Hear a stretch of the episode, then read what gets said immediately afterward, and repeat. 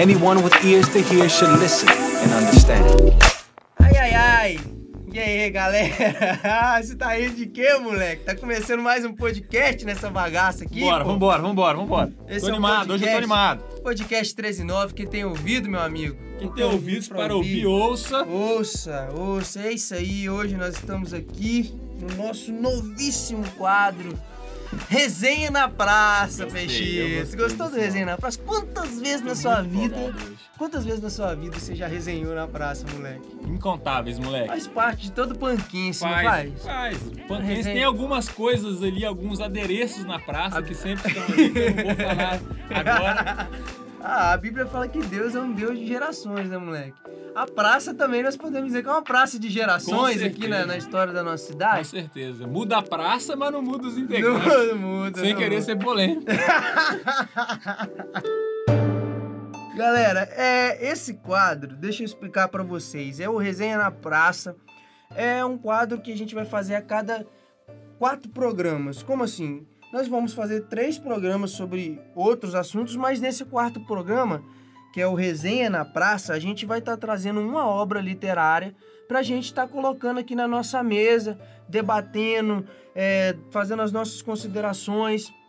E também, é, a partir dos próximos meses, né, do- dos nossos programas, vocês vão poder interagir conosco, porque a gente vai falar qual, qual será, ao final desse programa, a gente vai falar qual será o próximo livro do próximo mês que a gente vai estar lendo e trazendo aqui com isso. Você lá no nosso Instagram, arroba 139mt, ou no nosso canal no YouTube, é, 139MT vai poder estar compartilhando conosco a sua reflexão, a sua dúvida sobre a obra que a gente vai estar falando aqui. A obra escolhida de hoje é Cartas de um Diabo a seu aprendiz do C.S. Lewis, que nós estaremos falando um pouco mais adiante, né não, Peixinho? Exatamente, moleque. Nós vamos fazer isso aí. Eu achei muito bom esse quadro, essa iniciativa que a gente teve de pegarmos um livro para ler durante esse mês e a gente tentar discutir ele aqui para que a gente seja edificado de uma forma bem bacana aí. O livro é muito bom. Pra trazer também pra gente uma responsa, né, moleque? Pra desenvolver esse hábito de leitura, porque é, faz parte da vida do cristão leitura, né? A palavra de Deus, a gente lê né, a Bíblia, não só no livro, né, no papel, mas hoje a gente tem recurso no telefone, ou até mesmo áudio, né?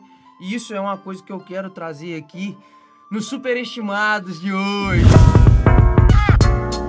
E nos Superestimados de hoje eu quero trazer aqui porque hoje em dia parece que você lê significa que você é um cara culto, inteligente, Então né? calma mano? aí, Cachopa. Você tá me dizendo que a leitura é superestimada? Não é leitura superestimada porque a leitura não é a única fonte de conhecimento. Exatamente. E é isso que eu tô contestando aqui. Exatamente. Você pode aprender através de vídeo, através de áudio, e não simplesmente através de um livro. Entendeu? É isso que eu tô querendo dizer. E hoje em dia as pessoas falam assim: ah, tem que ler, tem que ler e tal. Tem que ler mesmo. Tem faz, que ler, faz mas parte você não, você não é melhor do que ninguém porque tá lendo. Exatamente. Você não é melhor, você não é um sabichão. A pessoa pode aprender de outra maneira. Inclusive, praticamente, Ah, moleque. Caixa, mas eu, eu, eu li o livro e não gosto do filme. ai, ai, ai, papai. Ó, a prática, moleque, pode ensinar muito, muito além do que a leitura, né? A parte teórica, a prática. Vou dar um exemplo. Em questão de, de, de fisiculturismo e tal, a galera da maromba, né? A literatura às vezes traz uma coisa que o cara que é atleta, eles falam muito sobre conexão mente e músculo, né? Que isso a ciência não consegue muitas vezes dar um embasamento. Então é isso que eu tô falando. Existem vários tipos de, de formas de você adquirir conhecimento. Por não, experiência, não somente através, por informação. exatamente, não somente através da leitura de um livro. Mas é bom a gente ler, faz parte da vida de todo cristão a leitura, né não, Peixinho? Com certeza, cara. Nós como cristãos é a forma como Deus deixou pra nós. Isso agora eu tô falando principalmente da Bíblia. Foi no papel e a gente tem que ler. Ó, lógico que hoje existe áudio sobre a Bíblia e se você se sente bem ouvindo e se você memoriza melhor, cara, isso não te faz men Pregações. menor. Pregações sobre assuntos da palavra de Deus, escola bíblica, mano, que é você sentar e alguém é, fazer ali, né, uma palestra, uma ministração para te ensinar algo. Quantas coisas já aprendi ouvindo pastores e pregadores, principalmente sobre questões escatológicas, né, de, de doutrinas bíblicas que eu muitas vezes não, não tenho acesso a livro e um- alguém que, que, Alguém que já leu prega, por alguém mim? já leu por mim e me deu ali mastigado, né? Exato, cara. Igual o próprio C.S. Lewis tem muitos livros que são baseados no que ele falava na rádio, se eu não me engano. É, o cristianismo puro e simples, ele foi escrito por C.S. Lewis, mas é, na sua gênese, gostou, moleque? Na Gostei. sua gênese, Não, no seu você- início, Você foi, tá- foi uma série de programas para a rádio BBC de Londres na época da guerra. E depois ele resolveu fazer uma obra literária, mas no início foram uma série de sermões Eu- dele mesmo. Eu acho que eu sei que de tudo que a gente falou sobre isso, eu acho que eu sei o que você está querendo dizer. É o seguinte: não precisa postar foto no Instagram lendo. não, eu acho que é isso. Mas se você quiser também, não tem nada a ver com Você isso. não precisa sair pro rolê com o livro na mão. Você não vai ler, velho. Você não vai ler só pra mostrar que você tá lendo. Não precisa. É, a questão é, existem outras maneiras e, e você não é melhor do que ninguém porque você tá com o livro na mão. É essa que é a bagaça, moleque. Tem mais alguma coisa superestimada, Bem, Peixinho? eu quero trazer algo superestimado para nós cristãos, que é a lógica. A lógica. A lógica é superestimada pelo ser humano. Primeiro, porque a lógica foi feita pelo próprio ser humano, cachorro. Olha só, presta bastante atenção. E ela é falha como tudo que a gente faz, velho. Tem muitas, as- muitas coisas que Deus mostra a soberania dele e a gente tenta entender de uma forma que nós não vamos conseguir, nós somos limitados. A gente tem que lembrar que nós somos apenas criaturas, cara. Apenas que- Às vezes a gente quer fazer parte, a gente tá- a- o ser humano às vezes acha que entrou numa sociedade com Deus e é, virou sócio do mundo. Não, a gente é criatura também, cara. E tem muitas coisas na Bíblia que a gente quer buscar lógica. Ah, mas o mar vermelho, papapá. A fundamentação. Exato, o embasamento e tal. E não, Deus não pode fazer assim, porque 2 mais 2 é 4 e Deus virou 2 mais 2 virou um milhão. Só pra você não entender como você quer, eu, eu quero deixar claro aqui também que o peixe tá querendo dizer que você não precisa ter conhecimento de nada. Você precisa ter né, é, é, consciência da sua fé. Entendeu?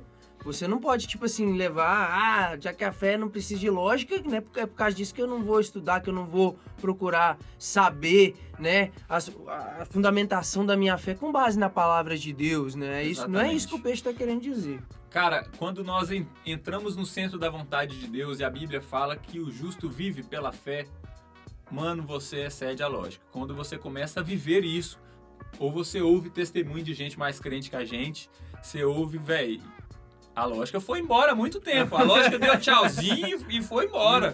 E se o cara é muito ligado a isso, é muito ligado ao, a. Quando eu falo lógica, tem até um pouco de meritocracia. Que meritocracia é, é o cara querendo que tenha lógica nas coisas. Tipo assim, mano, eu fiz isso, batalhei isso pra- e pra isso, isso então, aqui. na soma disso e disso, disso, logicamente dará isso. Não com Deus, meu amigo. Com Deus. a- Existe uma lógica sim, mas a lógica do Criador. E essa lógica a gente não vai entender. A nossa lógica, a lógica limitada, a nossa lógica é completamente superestimada.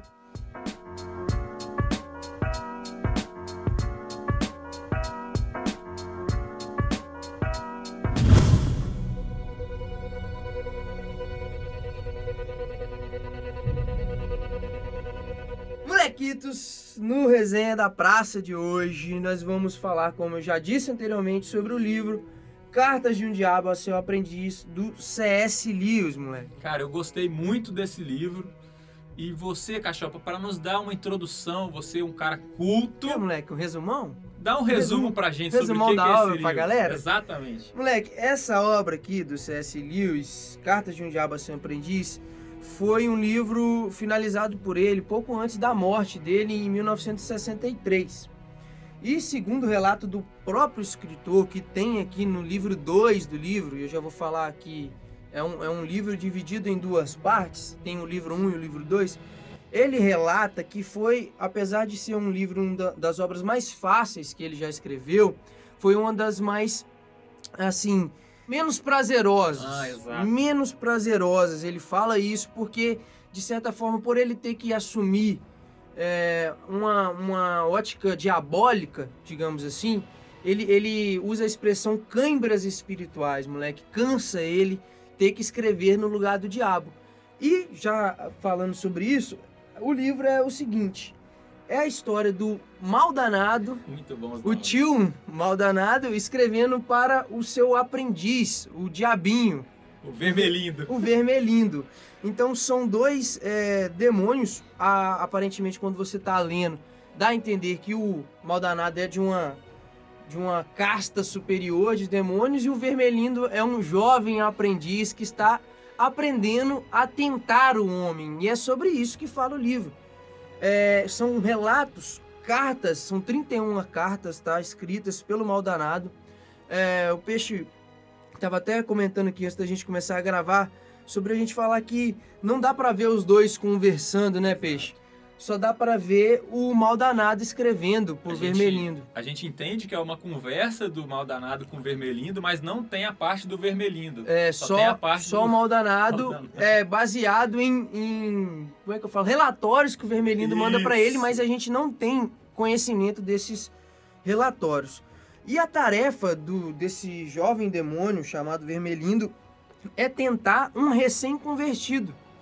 E o que eu achei muito massa nesse livro, cara, é que o C.S. Lewis ele traz é, as tentações nas coisas mais banais da vida do homem, nas coisas mais corriqueiras, como por exemplo o momento que ele aceita Jesus, é, quando ele entra para uma igreja, quando ele passa a se relacionar com uma mulher, né, ter um relacionamento amoroso, quando ele é, encontra ou faz novos amigos, coisas simples, coisas simples, o relacionamento dele com a mãe dele no Família. começo do livro, logo nas primeiras cartas ele fala sobre isso.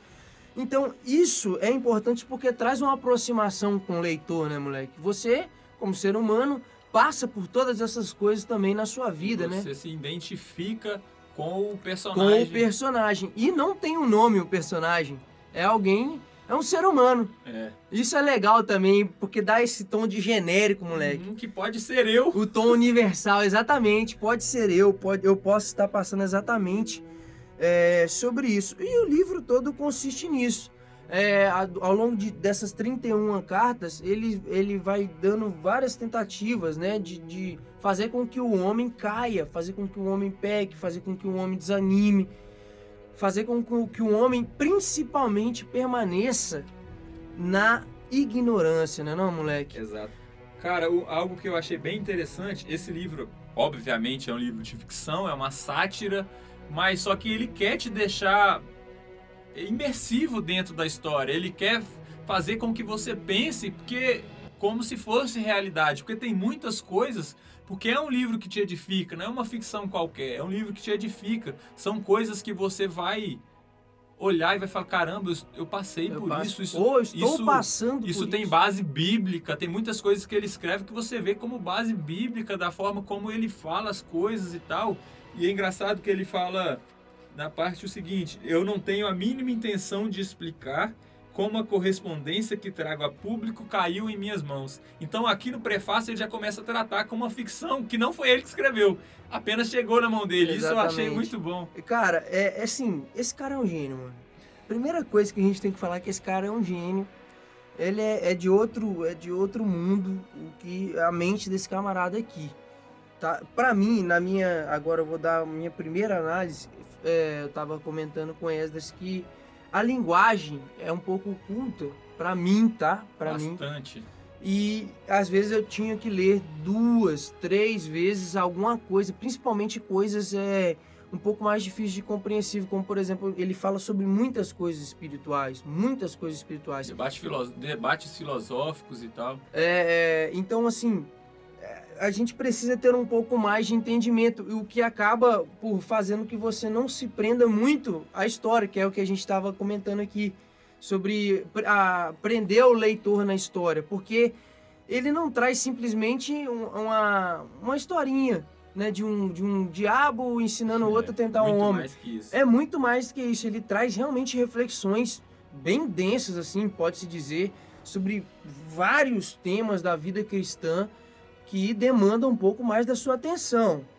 E a gente anotou alguns aqui, eu anotei alguns, o, Peixe anotou alguns, e a gente vai estar falando de alguns pontos que a gente anotou aqui do livro, tá? Mas, assim, vale a pena, cara. Vale a pena gastar para ler. Não é um livro grande, são 206 páginas. É um livro relativamente pequeno. Quem já é acostumado a Ah, ler isso aqui, é come isso aqui com, com dois dias, um dia talvez, dependendo do seu ritmo de leitura. Mas vale a pena, cara. Vale a pena você ler. Caixa, para então, eu acho que ficou bem claro, mas a gente não, a gente não quer simplesmente contar o livro para você, a gente quer te instigar a ler. São livros que a gente achou interessante trazer, não para que você entenda a história, simplesmente. A gente vai tentar fazer com que você entenda, mas de uma forma superficial. A gente quer instigar você a ler, despertar sua curiosidade a ler os livros junto com a gente, os livros que a gente vai estar falando sobre eles aqui, para que a gente venha crescer juntos, ser edificados juntos. Exatamente. É, os pontos que eu marquei aqui são, são muitos pontos, tá? Não vai dar, vai ficar um programa muito grande se a gente falar de tudo, eu particularmente de tudo que eu rabisquei aqui no meu livro. E eu trouxe alguns pontos aqui que é, eu me identifiquei mesmo, de verdade, assim, eu trouxe para minha realidade. E eu vou estar falando de alguns dele aqui que, que, é que me remetem é, principalmente ao início da minha caminhada, cara. Que é quando ele, ele escreve no seguinte sentido, de que todos os extremos, exceto a devoção extrema a Deus, deve ser encorajado. Quando eu falo que deve ser encorajado, você tem que lembrar que eu estou falando da ótica do, Do do, mal danado, do, do inimigo.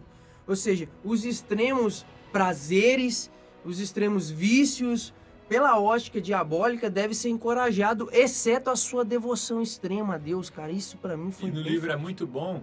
Ele é um diabo, então ele chama Deus, não chama de Deus, ele fala o inimigo. o inimigo. O inimigo dele é Deus. Então toda devoção que, que você possa ter ao inimigo é completamente desprezível para ele. para eles, né, para pro, pro, pros demônios. Para mim, isso remete muito a, a, a, a me- o meu início de caminhada cristã, porque eu enfrentei algumas coisas relacionadas a isso, velho. A você ser taxado de, de extremista em alguns pontos, né? Principalmente, às vezes, em questão de você se afastar de algum grupo de amigo em, em prol, assim, de, de buscar a Deus de verdade. Você se agarrar com pessoas que estão interessadas em buscar a Jesus Cristo assim como você. E esse, esse tipo de tentação, ele nos vem a todo tempo. E talvez no começo a gente seja até um pouco mais blindado em relação a isso, porque a gente está naquela corda toda, naquela empolgação toda, e depois talvez isso vai ficando de forma. A gente vai sendo tentado de forma mais sutil, digamos, velho. E aí a gente a- acaba se com- a- a- acomodando com algum, algumas situações espirituais que a gente está vivendo, algum momento na nossa vida espiritual, seja no nosso ministério ou no nosso relacionamento mesmo de sacerdócio diário com Jesus. E, e isso, cara, é, falou muito comigo sobre isso, sobre nunca é demais você se doar a Deus, cara. Isso é muito bom. A própria Bíblia fala sobre a gente ter equilíbrio. A gente já falou muito sobre isso antes mesmo de ler o livro. A gente tinha esse pensamento, cara, se você pode ser radical em uma área, seja radical no seu relacionamento com Deus. Em todas as outras áreas, até mesmo a obra de Deus, você precisa de equilíbrio, porque a sua obra, seu ministério é diferente do seu relacionamento com Deus. Exato. Você precisa ter uma vida equilibrada entre ministério, família, o seu lazer, porque você é um ser humano e tal. A única coisa que você precisa ser radical, você precisa ser extremo, é na sua devoção com Deus. E é o diabo tá falando que ele odeia isso. naquela corda toda do o personagem tá assim buscando a Deus mesmo e tá, tá indo ao extremo em buscar a Deus e eu acho que isso é importante a gente trazer porque tem que fazer parte da nossa vida a gente precisa ir ao extremo mesmo em buscar ao Senhor e com certeza não é algo que o nosso inimigo nesse caso o diabo é, não se agrada né Caixa, outra coisa bem interessante também, que eu, a gente está tratando coisas específicas do livro aqui, não a história como um todo, para apenas te instigar a ler, é como ele trata algumas vantagens que Deus tem em relação a ele. E uma delas ele fala assim: lembre-se, o diabo falando, lembre-se de que ele não é como você, um espírito puro. O diabo falando para o diabo sobre Deus. É, nunca tendo sido humano, há que vantagem do inimigo. Ele falando que porque Jesus já ter sido humano, ele sabe os nossos sofrimentos, ele sabe as nossas dores, e o diabo vê isso como uma vantagem gigantesca tem para Deus. conhecimento prático Porque ele né, tem conhecimento de, do, não só do sofrimento, mas cara, dos prazeres que o diabo não tem noção do que significa na Sim. nossa vida. O livro mostra muito sobre isso, do que tudo que a gente passa sobre prazeres, sobre os nossos ideais, sobre os nossos sentimentos, o diabo fica numa questão muito técnica em relação a isso. Já não, Jesus passou por tudo, por tudo isso que nós passamos, cara. E ele trata isso no livro brilhantemente como uma vantagem. Então, algo bem bacana que ele começa, ele começa a falar as coisas como experiências bíblicas e tal, mostrando e te levando a acreditar que isso é verdade, cara. Verdadeiramente, Jesus, ele tem noção do que nós passamos, que ele já passou por isso. É, e, e, cara, isso é, isso é bem interessante, porque isso também ensina a gente é, como, como lidar com, com as outras pessoas, cara. As pessoas falam muito sobre isso, você não sabe o que, que a pessoa passa para você estar falando. É bem verdade que a gente não conhece o sentimento das pessoas. Isso é importante para nós saber o sentimento da pessoa em relação àquilo que aconteceu. Então, muitas vezes, por exemplo, quando a gente vai querer solucionar algum tipo de problema, a gente se atém aos fatos e se esquece que por trás dos fatos existem pessoas, existem sentimentos. E, e, aí, e aí, essa questão do prazer, do sentimento, como por exemplo, no caso de um problema, seja a mágoa, seja a ira, seja o que for, a raiva, você saindo né, do, do fato em si, focando na, no sentimento da pessoa, cara, faz com que você seja um pouco mais compreensível e ame ela mais, né? Porque você tá olhando o outro lado da moeda, assim como ele relata brilhantemente, como você falou no livro, sobre Jesus ter olhado o outro lado da moeda, né? Ter vindo à Terra, caminhado como um homem, ter, tendo sido tentado quanto um homem, tendo Sofrido. chorado, sofrido quanto um homem. E isso faz com que a gente ainda seja muito mais amado por Jesus, né? Falando sobre essa questão de, de Jesus e tal, me lembra muito sobre humildade, né? A Bíblia fala que ele é manso e humilde. E ele trata a humildade e me ensinou muito sobre humildade, que é ele, ele define humildade como abrir mão de si mesmo. Isso é ser humilde. E cara, foi muito, muito, é muito top o exemplo que ele dá quando ele ele fala sobre a questão dos talentos, sobre a depreciação dos talentos. Como assim, para vocês entenderem melhor? Ele escreve como se as pessoas julgassem humildade como sendo você depreciar um talento que é seu, uma qualidade que, que é sua, da sua personalidade ou do seu caráter, ou algo que você faz de muito bom. Ele usa o exemplo de uma mulher que é muito bonita, que, que fala assim, ah, eu sou bonita não, com não sei o que e tal, né? E ele fala como se a pessoa ficasse nisso. Ela sabe que ela é bonita e ela fica querendo dizer Se que ela não é sabotar, né? exatamente se sabotando eternamente. E você fica preso aquilo. E ele fala que não é humildade não é sobre isso. Humildade não é sobre a autodepreciação, você querer se achar o menor, você querer se achar ruim naquilo que você faz bem e tal. É, é o esquecimento de si mesmo. É você se livrar de tendenciosidades em proveito próprio. Ele usa essa expressão, tendenciosidades em proveito próprio e alegrar com, com formas verdadeiras, com, seja com seu talento ou com o talento do próximo. Isso aqui foi marcante, porque ele fala que, tipo assim, o cara que é humilde, ele, ele aprecia aquilo que está sendo feito. E não simplesmente ele deseja que seja algo que partiu dele, que saiu dele, que foi ele quem fez.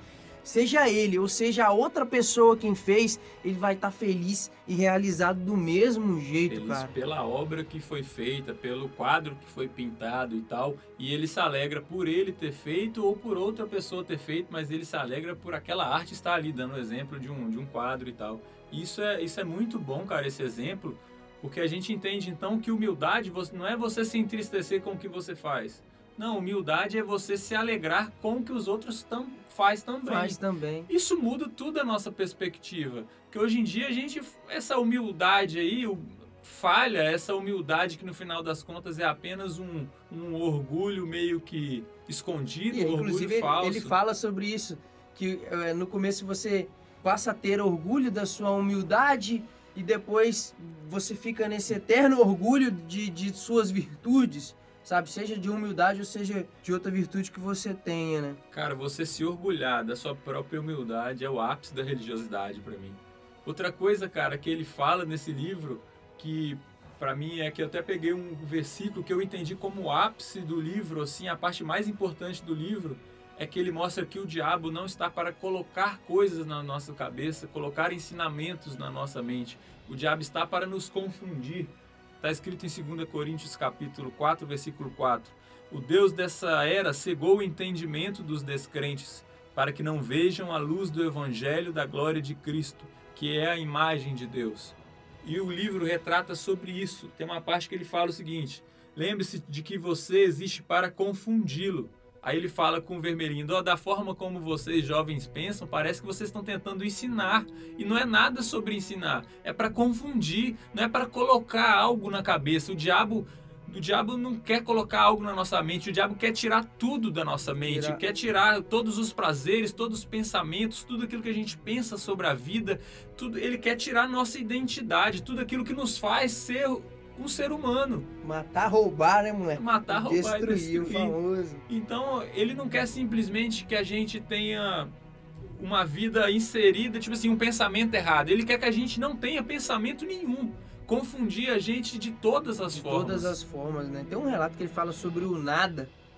Sobre Muito você bom. ficar, tipo assim, ter realmente o ser humano fazer com que o ser humano realmente pense sobre nada fique fica preso nesse limbo sobre pensar em nada sobre você realmente perder anos da sua vida e ver que você com a não sua mente completamente vazia não aproveitou nada da sua vida nem nem seja como crente ou como é. pecador Exato. ele fala sobre isso sobre também a, a, a religião moderada por exemplo né sobre o cara, o cara não faz nada, velho. O cara é, tipo assim, completamente vazio, vazio de tudo. O cara não é um santo, o cara não é não é um pecadorzão, assim, Ele fala dizer. sobre essa questão da religião moderada, ele fala assim: "Para nós, o diabo falando, uma religião moderada é tão interessante quanto religião nenhuma. E, é, e, ele ainda fala, e ainda é mais divertido, porque o cara acha que está sendo religioso e no final das contas você ser mais ou menos é a mesma coisa que nada. Do que nada, exatamente. Isso é muito doideira, velho.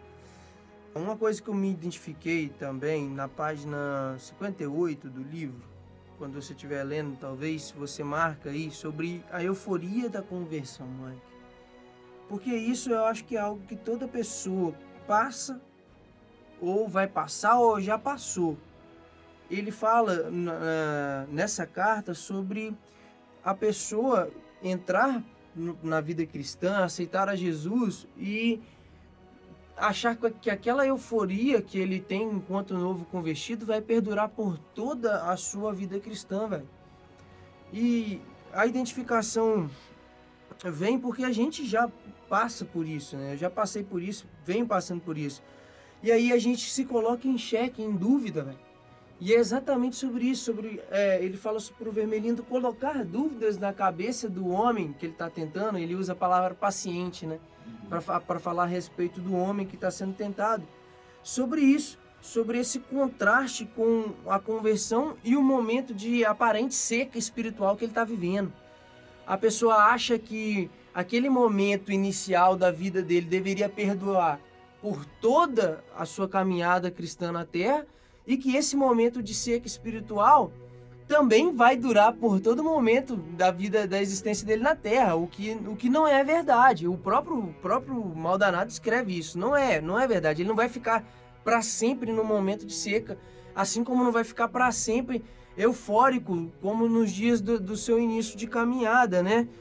E aí, as dúvidas que vêm na cabeça do homem é se os primeiros dias da vida cristã dele, peixe, foram exagerados. Para mim, isso foi demais. Porque a gente começa.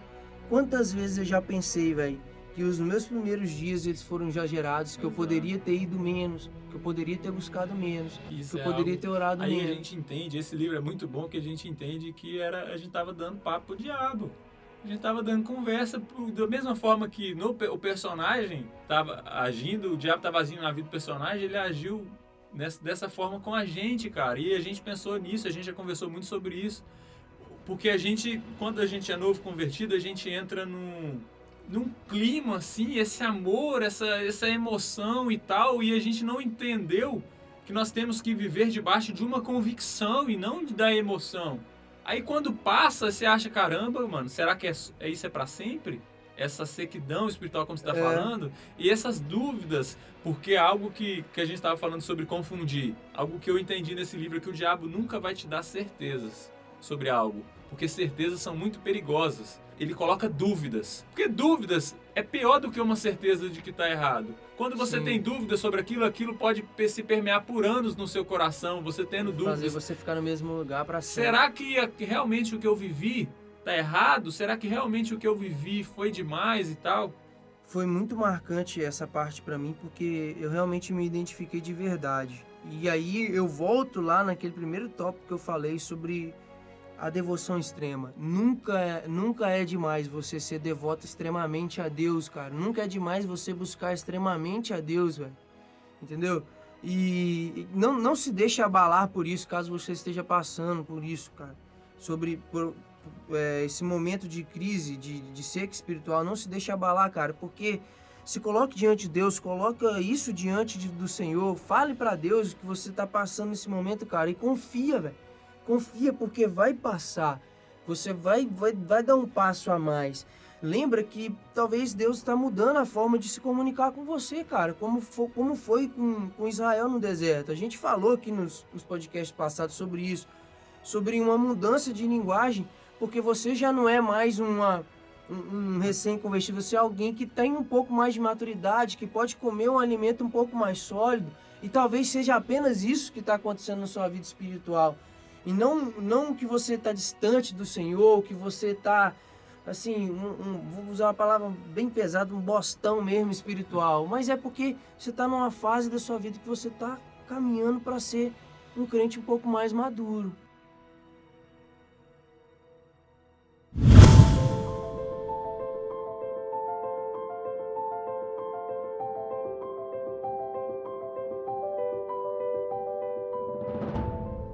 Algo que eu gostei muito nesse livro é como ele trata essas experiências e ele também leva algumas coisas da Bíblia para dentro do livro para mostrar que o, o diabo, de certa forma, tem conhecimento do ser humano como um todo e do- da- das coisas que aconteceram na Bíblia. Ele fala até, ele cita a Bíblia falando, olha, é, você lembra daquele irmão mais velho da história do inimigo, falando sobre brigas familiares, aí ele fala sobre o irmão do filho pródigo. Sim. Assim, é, é muito bem trabalhado Não. isso, porque não é demais e ele mostra o conhecimento do ser humano como um todo, porque o diabo conhece o ser humano como um todo por, por esses anos que tá aí na batalha. Na, na peleja. Da peleja. E também da Bíblia, porque ele viu tudo isso acontecer. E essas coisas que a gente está falando como novos convertidos, isso é muito interessante, cara, porque o diabo vê isso acontecendo com todos nós e ele tenta achar uma oportunidade de fazer que a gente perca, perca esse momento tão gostoso que é o nosso momento de conversão e tal, achar que aquilo tudo foi uma mentira. Tudo foi uma mentira, exatamente. Tem uma coisa sobre. eu não sei se você anotou aí no seu, no seu papelzinho, moleque. Mas ele fala sobre abrir mão de si mesmo para ser mais eu do que nunca. Ele fala sobre a humildade e todas as virtudes têm a finalidade de fazer com que você abra mão da sua própria vontade para você é, se entregar a Deus e ao seu próximo e com isso você se encontra. Olha que loucura, Isso é mano. muito louco, cara. A gente conversou um pouco sobre isso hoje na escola do reino, que é exatamente isso. Quando é, é exatamente quando eu falo sobre a lógica, porque isso só funciona na lógica de Deus. É, Porque a Bíblia pede para que a gente seja um e quando a gente se torna um, aparecem as nossas personalidades, Personalidade. aparecem as nossas características é únicas. Muito doido, velho. Então, quando nós nos tornamos um, é exatamente como o organismo, cara. Nós somos um organismo vivo, o corpo de Cristo, mas cada um tem uma função. Esse, é como se quando Deus pede para você abrir mão de você mesmo e que nesse momento é uma humilhação, é uma repulsa de você mesmo, é realmente algo doloroso para você, mas ele como sendo Deus sabe de que quando você passar a voltar a sua atenção para ele e para as pessoas, você vai se encontrar nele, você vai ser mais você do que nunca você foi na sua vida. Você vai ser o que você era para ser se o pecado não existisse. Exatamente. É isso que a,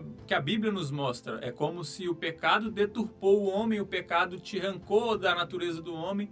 Então, quando Deus nos tira do pecado, a gente está indo nesse processo de ser quem a gente sempre Deveria ser. deveria ser. Você falou sobre essa unidade e é importante que eu vou trazer aqui. Paulo fala na carta aos Efésios, capítulo 4, versículo 15 e 16, sobre a importância da junção dos órgãos, das juntas no corpo e como todas as pessoas em unidade, não em uniformidade. E ele fala sobre isso também no livro, sobre a sua personalidade, o seu caráter ser único, e é exatamente isso que Deus quer desenvolver em você.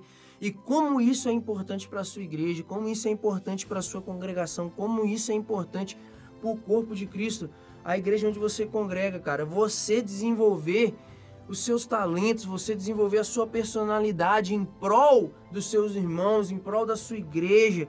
Isso é a vontade de Deus para a sua vida e isso é algo que o diabo quer que você não faça. E é isso que ele escreve quando ele fala sobre essa parte que eu mencionei aqui, sobre você abrir mão de você mesmo em prol da outra pessoa, em prol de vo- voltar a sua atenção de Deus. É que o diabo está tentando bloquear isso, fazer com que você se deprecie, fazer com que você não enxergue essa a importância de abrir mão de, da sua própria vontade para se achar. Ele fala muito sobre o que a comunidade faz em relação a isso. Mesmo aí ele cita, né, mesmo sendo em períodos de tirania ou em sendo, em sendo em períodos democráticos, a sociedade como um todo sempre tenta fazer um padrão de pessoas. Então tenta tirar de você quem você é para que você seja só mais uma cópia da fabricazinha de pessoas saindo. E, e uma igualdade que não é jogada para cima, né? Para um elevado padrão, embaixo. um elevado padrão, todo mundo sendo E a gente não está falando sobre política, a gente não está falando sobre isso, a gente está falando sobre pensa- pensamento, sobre coisas, sobre você pensar sobre quem você é, cara. desenvolvimento de talento, de personalidade, de caráter. Porque se você for parar para pensar, você é muito único e Deus te fez assim. Então, quando você não gosta de quem você é, você tá falhando com Deus, cara. Deus escolheu a forma como você é, um pouco mais extrovertido, um pouco mais mais quieto. Aonde você está nesse momento, a época que você nasceu, tudo foi escolhido por Deus, cara. A forma como você fala, a forma como você vê as coisas, isso só você, só tem em você. E isso é completamente relacionado à nossa vida com Deus, cara. E a gente só vai encontrar isso quando a gente abdica do pecado, quando a gente realmente renuncia o pecado e vive pela graça. Exatamente. Mano, uma coisa que eu achei também muito interessante é quando ele fala sobre o amor. Porque no livro ele retrata o. Como é que é o nome do, do caboclo? O mal danado. Tô mal O danado. tio Maldanado, Tio Maldanado. ele, ele retrata de uma forma como se o diabo não soubesse o que é amor. E eu achei isso muito bacana ele fazer dessa forma no livro. Porque ele entende que o amor, o amor de Deus, o amor que Deus quer para nós, é apenas uma fachada para um plano maligno de Deus. E isso eu achei muito bom, porque ele fala, ele fala muito sobre isso, tipo assim, cara, a gente precisa saber o que, que o inimigo, que é Deus no caso, está tramando com esse tal de amor. Porque não é possível que ele ama, esse sentimento não existe. O sentimento de amor, o sentimento de se negar pelo próximo, isso não existe, cara. E quando ele começa a falar, e ele fala algumas vezes sobre isso, você vê exatamente sobre o que nós estávamos falando, sobre a diferença do que nós sentimos do que para o diabo sente. A diferença sobre essas experiências, como ele vê as nossas experiências, porque ele não entende as nossas emoções como Deus entende, ele não entende o nosso pensamento, ele não, ele não nos lê como Deus nos lê. Sim. É, o, você está falando sobre essa questão do amor, e ficou um pouco mais claro para mim uma visão de amor sobre eu- eu- nesse livro ele também fala sobre sobre a, entrega, a entrega, velho. Amor é entrega, você você se colocar de lado pela outra pessoa, velho. Isso fica cada vez mais claro para mim. Todas as coisas que eu tenho lido nesse sentido, em busca de, de entender um pouco mais sobre amor, tem me falado sobre isso. O nosso amor, ele não é da boca para fora, ele é sobre entrega. é aquilo que você abre quando você abre mão de quem você, do que você quer pela outra pessoa, você está amando ela. Quando você gasta o seu tempo, que é o seu recurso escasso aqui na Terra, você está dedicando algo que é importante para você em prol da pessoa. Você está entendendo? Quando você se entrega pela, pelo seu, pela sua igreja, você está amando a sua igreja. Quando você se entrega pela sua, sua família, você está amando a sua família, cara. Isso é, isso é para mim, ele fala sobre isso e ficou bem claro também esse pensamento dele sobre essa entrega do amor, né? Mano, e ele começa a falar sobre essas coisas que o ser humano sente e ele quer apagar, como eu disse, ele quer apagar todos os sentimentos do ser humano. O diabo nesse livro ele nos mostra que todo tipo de prazer, todo tipo de sentimento do, do homem é completamente rejeitado por ele. Ele não quer que o homem seja feliz, cara. Não é simplesmente que o homem vai, ele não quer que o homem vá para o céu. Ele não quer que o homem seja feliz, que o ser humano seja feliz. Então ele começa a falar que ele começa a falar sobre os prazeres. Ele, ele cita até uma música, uma boa literatura. Ele fala que um homem se reaproximou de Deus, ele cita no livro, porque ele, que ele comeu um prato que ele gostava muito, que há muito tempo ele não comia. Então, todos os prazeres, ele fala isso de uma forma bem bacana, todos os prazeres que nós sentimos, foi Deus que criou, cara. Foi Deus que criou todos os prazeres que nós temos. E o que o diabo faz é tentar distorcer. Levar ao extremo Exato, fazer levar... com que você aprecie desema, é, demasiadamente, ou acabar com aquilo. Ou acabar com aquilo, exatamente. Ele fala o seguinte: os prazeres são apenas matéria-prima, podendo ser levadas para o mal. Quer dizer, nenhum prazer em si é pecado. O que o prazer é matéria-prima, algo que Deus colocou em nós, que o diabo muitas das vezes, quer dizer, todas as vezes tenta distorcer a sua felicidade, o seu prazer conjugal, o seu prazer em retribuir as coisas, o seu prazer em fazer algo, o seu prazer em ouvir uma boa música, o seu prazer em qualquer tipo de coisa, cara. O diabo quer retirar isso de você ou fazer com que você só pense naquilo, mas das duas formas ele está distorcendo o seu sua vida. Ou seja, o seu prazer ele pode ser usado tanto para honra e glória do Senhor quanto para sua vida de, pe de pecados e para te afastar de Deus. É, o ponto é que a gente tem que ter um apreço desinteressado pelas coisas nesse mundo, inclusive o nosso, o nosso prazer. Não é que você não deva sentir prazer, não, de, não é que você não deva apreciar, mas isso, o mundo não pode ser um fim para você. Você consegue entender Exatamente. quando eu falo que o mundo não pode ser um fim para você? Quando eu uso o mundo, eu falo tudo que está relacionado à nossa vida aqui na Terra.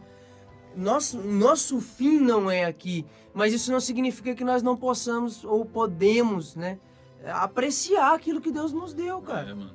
E é muito, é muito interessante como ele retrata sobre essas coisas, porque querendo ou não, Caixa, a gente está aqui a gente está aqui, Deus nos deu a chance de usufruir desses prazeres na presença dele. Uma coisa que eu gostei muito no livro, que não é tanto sobre o assunto, é sobre o grande conhecimento que o C.S. Lewis tem de coisas históricas e tal, que ajuda muito ele construir o personagem. O Filosóficas, diabo. políticas. Exato, ele constrói muito bem, porque na nossa cabeça o diabo entende de tudo isso, porque ele está vivendo aqui e tal, e ele consegue fazer isso muito bem, ele consegue em colocar as coisas políticas, as coisas da época dele, ele, ele cita vários livros, ele cita a, a situação atual da guerra, ele cita a, a, a situação atual da política. Da, da guerra que o Peixe falou é porque o livro foi, é, foi concluído em 1963, mas ele viveu no período da guerra, da Segunda Guerra, né? Talvez até da Primeira, acredito. Mas é, a iminência que, inclusive, o, o, no livro a menção da guerra, da guerra, das mortes provocadas pela guerra, o personagem vai para a guerra, um spoiler aí, ele vai para a guerra, ele está né, vivendo ali a iminência da guerra mesmo. E, e o C.S. Lewis demonstra realmente um conhecimento que era preciso. Que é preciso para quando ele escreveu para o público dele, para onde ele morava, né, na Inglaterra Inclusive, eu achei interessante quando na, no livro 2 que ele fala sobre o tio Maldanado, que é o cara que, que é o diabo que escreve as cartas, né, pro Vermelindo, como a gente já falou, ele fala que ele era um tentador local da Inglaterra, uhum. ou seja, ele tentava ingleses. Exatamente. E que existia outros demônios que tentavam é, pessoas de várias nacionalidades em vários lugares da Terra. Desse segundo livro, ele está propondo um brinde no inferno, não é mais uma É carta. uma formação acadêmica. É, uma formação Os acadêmicos do- de- dos recém, jo- jovens tentadores, jovens demônios tentadores. Não, é muito bom. E o C.S. Lewis, ele, ele comenta sobre vários filósofos e ele dá muito valor para a filosofia nesse livro. Porque ele mostra que a filosofia é uma forma de que Deus nos deu para pensar sobre a vida e é algo que o diabo não quer, que a gente pense sobre a vida, que a gente pense sobre o verdadeiro valor das coisas. E o C.S. Lewis mostra muito isso, que o diabo ele tenta de diversas formas fazer com que o homem não pense, com que o homem rejeite esses pensamentos filosóficos, etc. Moleque, pra finalizar aqui, é, no começo do livro, ele coloca uma frase de Martinho Lutero que diz o seguinte: A melhor forma de expulsar o diabo, se ele não se render aos textos das Escrituras, é zombar dele e ridicularizá-lo, pois ele não suporta o desdém.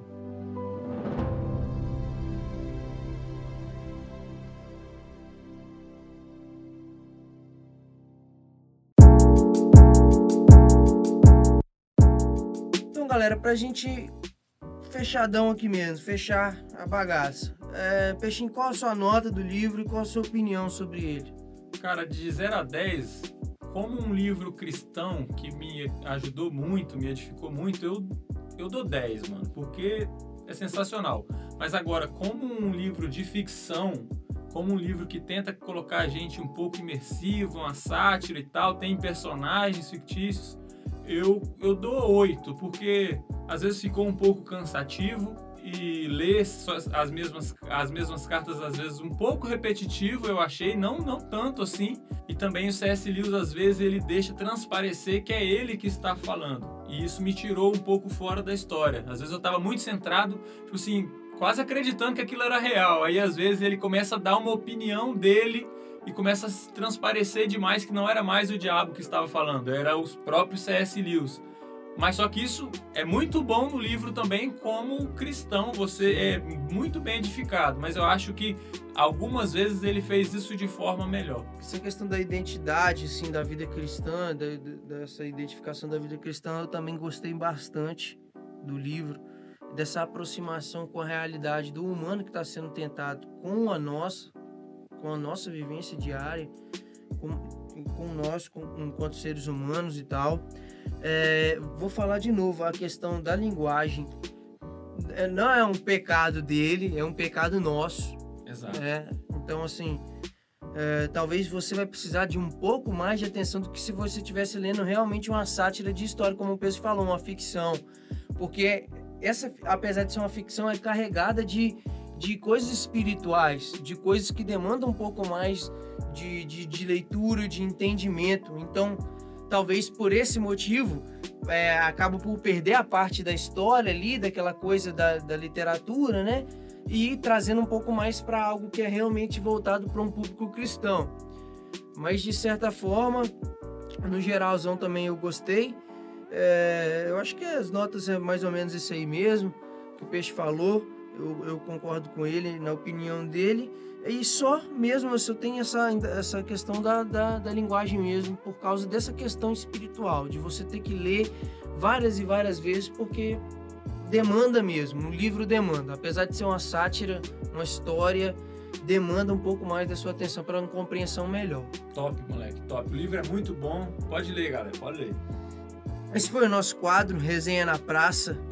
É, eu gostei demais desse programa, moleque. Eu acho que vai ser bom os próximos, é promissor. É é a nossa primeira experiência gostei. também, né? Também gostei demais, mano. É um prazer inenarrável. É, é- é- é a nossa primeira experiência, né, moleque? Nesse sentido É, de, de gravar. Sobre um livro É, de, de, de certa forma, fazer uma resenha de verdade sobre, o- sobre Uhum. o livro, né? Uma, contar sobre o livro, dar a nossa opinião sobre o livro. Então, eu acho que vai ser. Os próximos tendem a ser melhores, assim. A gente espera, né? Pode descer o sarrafo agora. É, Mas é isso aí, por favor. é, no post que a gente vai colocar no nosso Insta, arroba 139MT, sobre o livro, se você já leu ou se você posteriormente, quando você estiver ouvindo daqui a algum tempo, lê o livro, comenta pra gente. A gente quer saber também a sua reflexão, aquilo que você anotou, aquilo que você observou. Coloca lá ou nos comentários do podcast no YouTube. Coloca pra gente, a gente tá muito interessado em saber. Inclusive, temos que agradecer, né, moleque? Nosso imenso público. Ah, toda a galera aí, ó. Um abraço. Valeu, uma salva de palmas pra vocês. Edi- O, o- o editor, o editor, Editor. coloca a salva de palmas aqui, por favor. Nós queremos muito, agradecer muitíssimo a vocês que têm nos acompanhado. Continue é, acompanhando, orando por nós para que essa ferramenta alcance mais pessoas. É, siga a gente na- nas redes sociais, arroba 139MT, no Instagram e no YouTube, no Spotify e no SoundCloud. Tá ok? O próximo livro Qual é o próximo livro, do, cachorro? do mês que vem, moleque, Diga pra mim.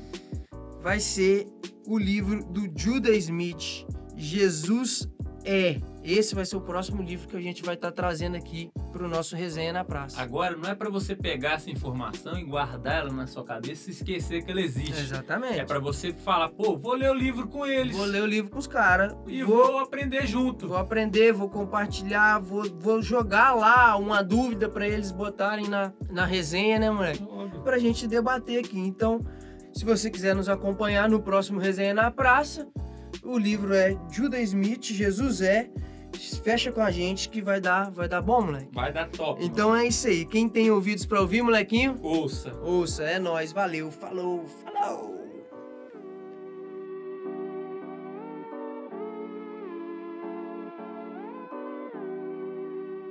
Ficou top, moleque. Gostou, moleque, do fechamento? Gostei.